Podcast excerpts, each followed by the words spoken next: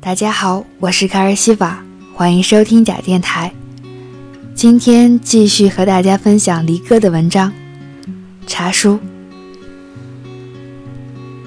赤日炎炎，心浮气躁，来点素淡文字。今天说说两本茶书，一本是潘向黎的《茶可道》。我读潘向黎已逾十年，从局部有时有完美。到十年碑，到我爱小丸子。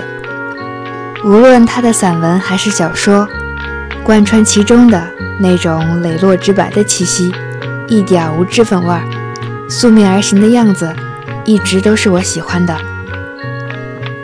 前阵子在春秋书店偶见他的新书《茶可道》，多年未见他出书，自是惊喜，急急买下。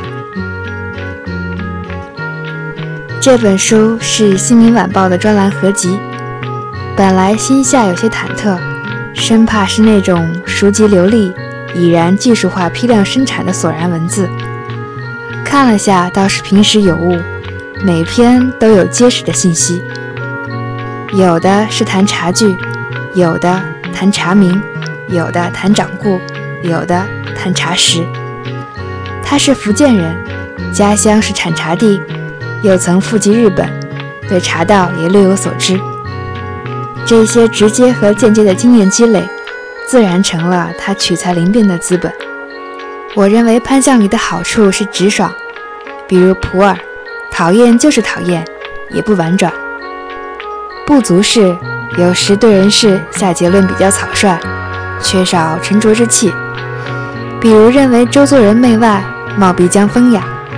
这些论调恕我不能苟同。如果把文字比作舞蹈，那么潘向黎是芭蕾，而车前子则像民族舞。潘向黎让我吃惊的是他的足下功夫，每个话题都开得很清晰，落点小，但下笔绝不含糊。有一篇是写茶壶，不是中远镜头，而是直接逼近到细节处。他写的是壶嘴的曲与直，前者便于倾倒，而后者利于藏香。后者的示威，恰恰说明现代人闲淡的茶心已不在。还有一篇是写茶粥，纠正了汪曾祺那种以茶汁煮粥为茶粥的概念。其实茶粥是中国古代把各种调味料混合茶叶煮制的一种茶杂煮。还有茶色。他说的如历历在目，茶香也写得生动，简直是以鼻观物，文字见性情。他说古人逢地是个喝茶的好去处，对着那个土馒头，认识什么腥骚荣辱名利也淡薄了。别人这么写，我会认定是矫情，但对他我有信任度。饶是这么一篇篇的写，落笔还是浩浩汤汤。居然毫无灵感之穷尽，凑数之干涩。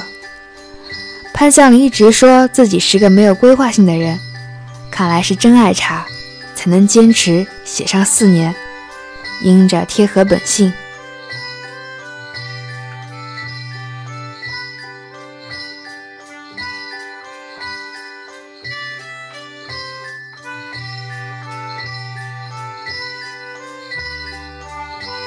另外一本是车前子的《茶饭思》，他对吃文的兴致应该是在《好吃》那本书时就给挥发了一些。写到《茶饭思》的时候，已经倦意十足，全凭一点余兴支撑，文字也懒得荡开了，篇幅短，文气也弱，带着倦容。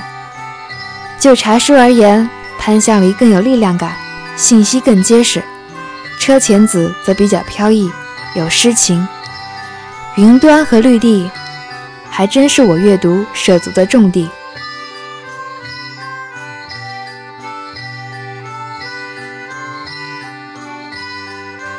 茶饭思，顾名思义就是茶、饭、思。我觉得这真是车田子生活的精妙写照。茶者，意志、闲情，悬浮在日常泥泞之上的灵物；饭者，民生、生计，令我们深陷其中的柴米生活。思者神游太虚，心猿意马，无所挂碍的灵性。车前子费尽心思调和三者的痕迹，努力将谋生与谋爱合二为一的用心，就在这本茶饭思之中。他爱茶如书，说绿茶是宋人小品，清新如洗；红茶是明清香艳小说，野艳风流；乌茶是武侠小说，义气血气和胆气。他写茶，却又不是写茶，他写的是被茶味儿渗透的人世。茶中亦有世事起伏，种茶的茶农因为市场原因砍了好茶树。茶人说喝茶的心得，比如绿茶里点一支橄榄，则茶气越轻。茶也有亲戚，比如茶梅。茶梅味激越，半一泡二泡的茶只会冲上了茶味儿。茶水中隐秘盛开的亲情。老车的爸爸喜把上好茶叶叫上茶。老车同志说，其中大有古意呀。茶也有栖身处。绿荫香浓处，落花也清丽。那时茶一喝得通透，秋思幽深，全在天地间游走。车前子写茶，滋味盈盈又隐隐，文思散至，全靠一股清明茶气般的文气贯穿。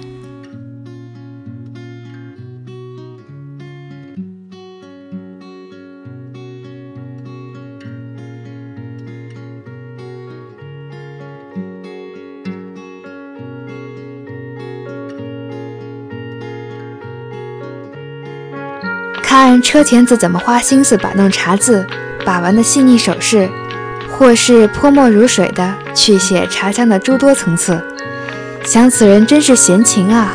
大把的时间浪掷在这种无关柴米的闲事上，咀嚼那些风雅片段，好像桃源中人似的不染尘。可是车前子本是诗人，半途变法开始写散文，又是南人北漂，巨大不易。再看他一笔带过的写自己的老去，做稻粱某的皮榻，不想再接稿的厌倦，就会想，这个人活得隐忍。他奢侈的闲情，其实是用一粥一饭当思珍惜的节俭攒出来的。饭余还能有茶，容我安心，容我欢喜，足矣。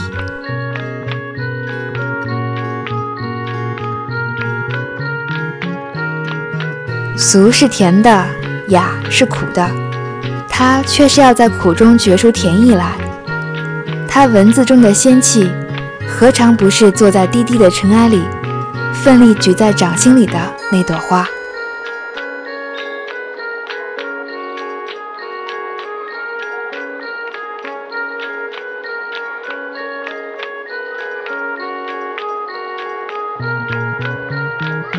我是凯尔西法。声音里有良辰美景，有你聆听，就是最好的时光。